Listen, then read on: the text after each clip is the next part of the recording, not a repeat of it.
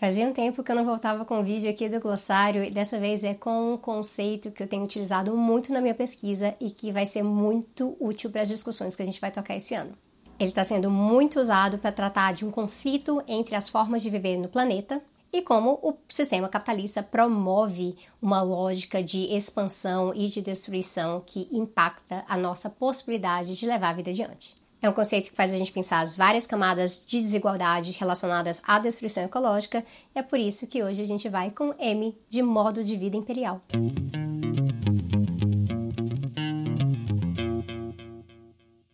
O conceito de modo de vida imperial é utilizado por vários autores, mas eu vou dar destaque aqui para o Ulrich Brand e o Markus Wissen, duas pessoas com quem eu trabalhei na Alemanha e na Áustria também, e eles têm um livro que saiu no Brasil pela editora Elefante com o mesmo nome. Inclusive, é o livro de fevereiro do Fundamentos, que é o clube de leitura do Tese 11, tá bom? Esse é um conceito muito importante para a gente casar aqui na nossa discussão sobre o capitalismo várias camadas diferentes sobre consumo, sobre produção, sobre infraestrutura, sobre valores, sobre diferenças globais de geopolítica e de como esses países estão inseridos economicamente em relação a centro e periferia. Alguém poderia simplesmente chamar então de modo de vida capitalista, mas não é suficiente. É importante que seja modo de vida imperial ou modo de de vida imperialista também já foi traduzido dessa forma.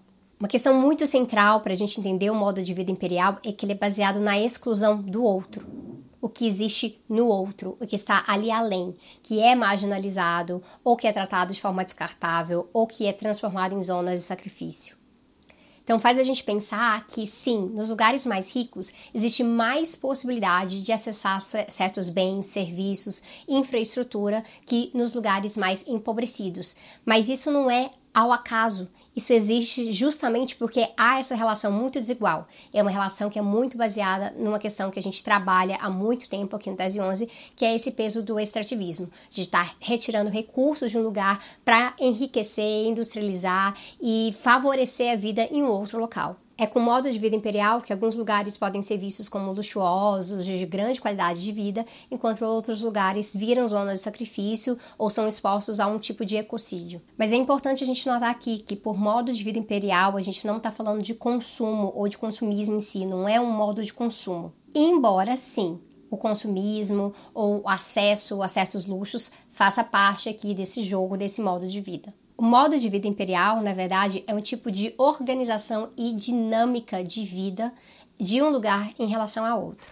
Então, aqui nas palavras dos nossos autores, eles colocam que a ideia central do conceito de modo de vida imperial é de que a vida cotidiana nos centros capitalistas só é possível essencialmente a partir da constituição de relações sociais entre humanos e relações entre sociedade e natureza em outro lugar isto é, por meio do acesso ilimitado à mão de obra, recursos naturais e ecossistemas.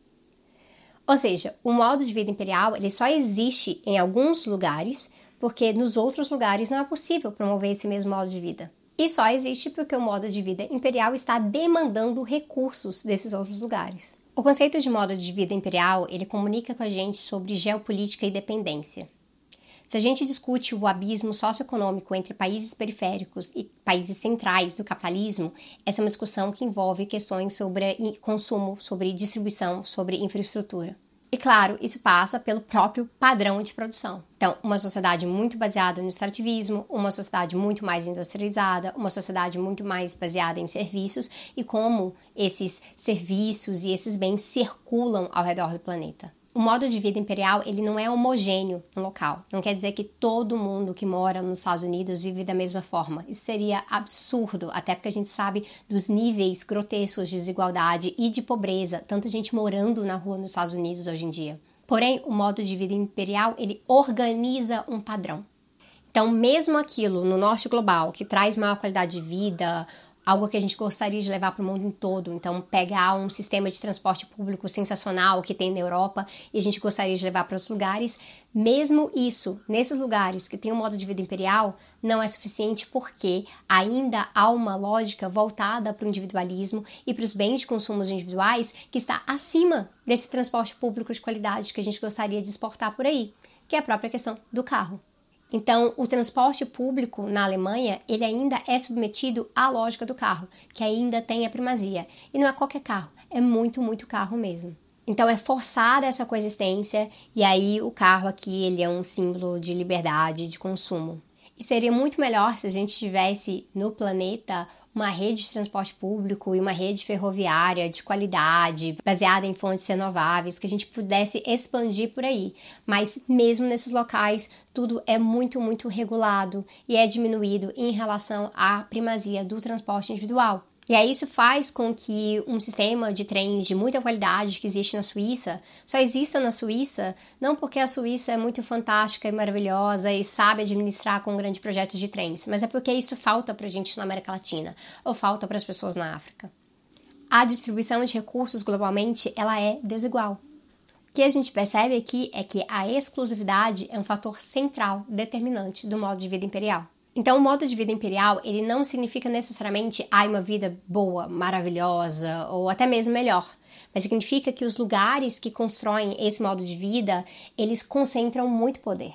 E aí eles conseguem fornecer mais acesso a bens e serviços que os locais periféricos. E aí tem uma discussão que os autores fazem no livro que é interessante pra gente aqui. Eles falam que muita gente pensa em ir pra Europa e para os Estados Unidos em busca de uma vida melhor, justamente porque o que está presente ali é aquilo que é diferente ou ausente do que está nos lugares de onde eles vieram. Mas nem isso quer dizer que esses novos refugiados, esses imigrantes, vão ter acesso ao modo de vida imperial de forma plena nesses lugares. Por isso que a gente não pode interpretar esse conceito como algo individual e sim como a vida é organizada ali, mas vai ter um grande processo também de exclusão dentro dessas sociedades mais ricas. O modo de vida imperial é o padrão que é almejado naquela sociedade, mas ele também não é acessível para todo mundo naquela sociedade. Isso é organizado de acordo com classe, isso é organizado de acordo com status de nacionalidade, isso é organizado de acordo com questões raciais também. Então, sendo tão baseado na exclusão, o que a gente pode dizer é que o modo de vida imperial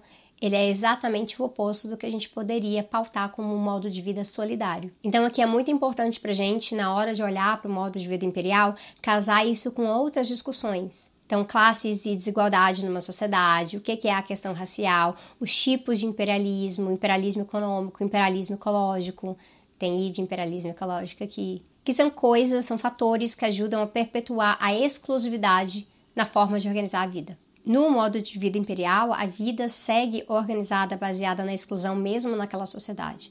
Então, quem vai poder ter acesso a bons transportes, a boas residências, quem vai poder viajar pra caramba, e aí sim poder usufruir de questões voltadas ao consumismo, ou mesmo acesso ao luxo, isso vai ser organizado de acordo com o racismo estrutural naquela sociedade, vai ser organizado também de acordo com uma dominância masculina e o próprio capacitismo da sociedade. E aí o que pode ser um pouco assustador é que isso acaba sendo internalizado pelas próprias pessoas que estão excluídas, mas que querem acessar aquilo ali a todo custo, que elas naturalizam que é aquilo mesmo, então basta se esforçarem um pouco mais as pessoas acabam naturalizando a exclusão no local em que elas vivem. E aí faz parte daquela, né, daquela coisa que o próprio Paulo Freire falava, que é de o oprimido querendo ser como o opressor, ou nesse caso mais específico aqui, a gente poderia dar um exemplo de uma pessoa que almeja uma sociedade para carros, vendo o carro como o grande símbolo daquilo que é o avanço, porque a experiência que ela tem no transporte público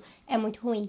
O exemplo do carro ele é muito importante no livro e eu fiz uma entrevista com o Lee Brand um tempo atrás em que ele usou novamente o exemplo do carro para explicar que o carro no sul global, mesmo no Brasil, ele é um símbolo de modo de vida imperial. Mesmo a gente vivendo, no geral, uma sociedade em que o modo de vida é periférico. Porque ele é importante para sustentar essas diferenças de classe, importante para sustentar essas diferenças de qualidade de vida e como que o capital se organiza. No nosso modo de vida periférico, o nosso transporte público não vem com a qualidade do transporte público na Suíça. Mas a influência do capital faz com que a gente veja o carro como uma alternativa da mesma maneira que o modo de vida imperial promove nesses outros locais. O que é importante para a gente finalizar aqui, porque vídeo de glossário é um pouco mais sucinto mesmo na hora de explicar um conceito, é que o modo de vida imperial ele acaba sendo internalizado pelas pessoas e faz com que as pessoas naturalizem práticas imperialistas ao redor do mundo. E para gente que trabalha com transição ecológica, isso é muito, muito importante, porque há uma ideia de ter um modo de vida imperial verde que é propagada por aí.